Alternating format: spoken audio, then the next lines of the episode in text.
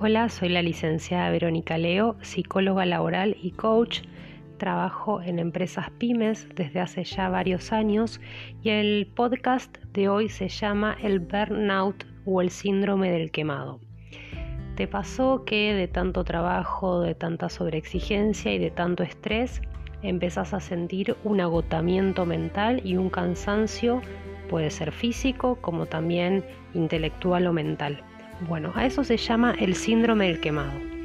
El síndrome del quemado genera mucho agotamiento, decíamos, y esto puede traer cambios de humor repentino, puede traer sensaciones de ansiedad o de depresión, conductas de consumo abusivas de alcohol o de tabaco, trastornos de sueño, alteración en el apetito y también en el peso, cierto aislamiento social, irritabilidad, y ciertas dificultades cognitivas como pueden ser problemas de memoria o de atención. También puede haber ciertos sentimientos de malestar consigo mismo o con el entorno. Es importante advertir estas pequeñas señales que nos da el cuerpo cuando hay alteraciones, cuando estamos sobreexigidos, porque nosotros debemos ser los primeros comprometidos con nuestro cuidado y nuestra salud tenemos que pensar que si estamos enfermos no vamos a poder continuar trabajando y disfrutando de la vida, con lo cual es más que esencial poder parar cuando ya empiezan a aparecer las primeras señales.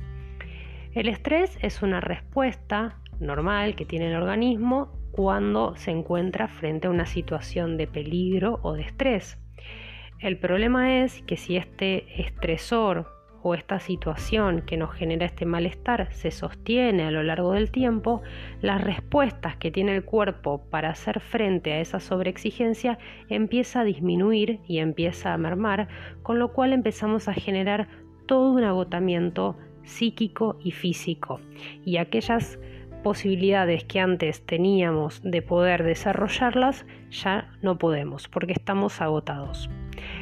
Algunos consejos para hacer frente a esta situación.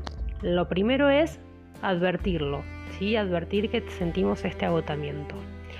Lo segundo, eh, lo segundo es no quedarnos con esta situación nosotros solos, tratar de cambiar nuestros hábitos saludables, de una alimentación equilibrada, hacer deporte, meditación, yoga, baile, alguna actividad que nos conecte con el placer, salir a caminar, evitar también el consumo excesivo de alcohol o de tabaco, tener también momentos de respiro, tiempos de ocio y de cuidado para uno mismo, de conexión con esos pequeños placeres, una lectura, una película, una distracción, una charla con un amigo, mantener las aficiones que previamente teníamos a este agotamiento, salidas con amigos, cocinar, lo que nos guste.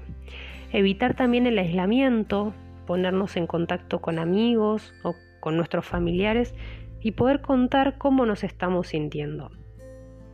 Intentar facilitar todo lo que sea la expresión de estas emociones y favorecer un entorno estable y seguro, tratar de evitar dentro de lo posible situaciones de estrés, pudiendo planificar o u organizar nuestras tareas laborales y cotidianas, mantener una actitud positiva, poder informarnos también y poder buscar ayuda profesional en caso de que lo necesitemos. Este burnout también puede aparecer en las personas que están durante mucho tiempo cuidando, por ejemplo, algún familiar. A ellos se les llama el síndrome del cuidador. Generalmente es cuando aparece una persona que está al cuidado principal del afectado, del enfermo, y este cuidado insume todo su tiempo. Generalmente puede ser un familiar directo, una madre, un padre, un hijo o una pareja.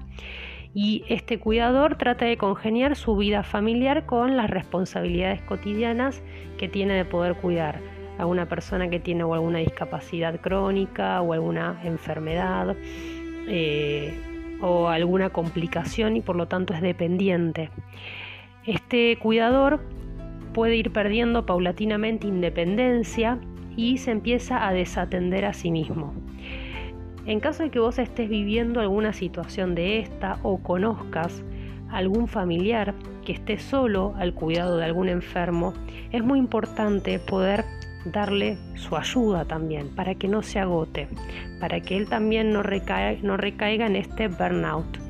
Y en esta situación es importante que el cuidador no sea el único dentro de lo posible y que puedan involucrar a otras personas para poder, eh, digamos, reconfigurar o distribuir las tareas y poder facilitar la autonomía al máximo de la persona dependiente, siempre y cuando sea posible. Como siempre decimos, lo que es la salud mental es más que importante, con lo cual no tenemos nunca que dejar de atenderla. Tenemos que estar muy atentos a las señales que nos dan nuestro cuerpo y nuestra mente cuando estamos perdiendo ese equilibrio orgánico y de bienestar emocional. Así que bueno, espero que te haya servido y seguí escuchando más podcast acá en Psicopymes.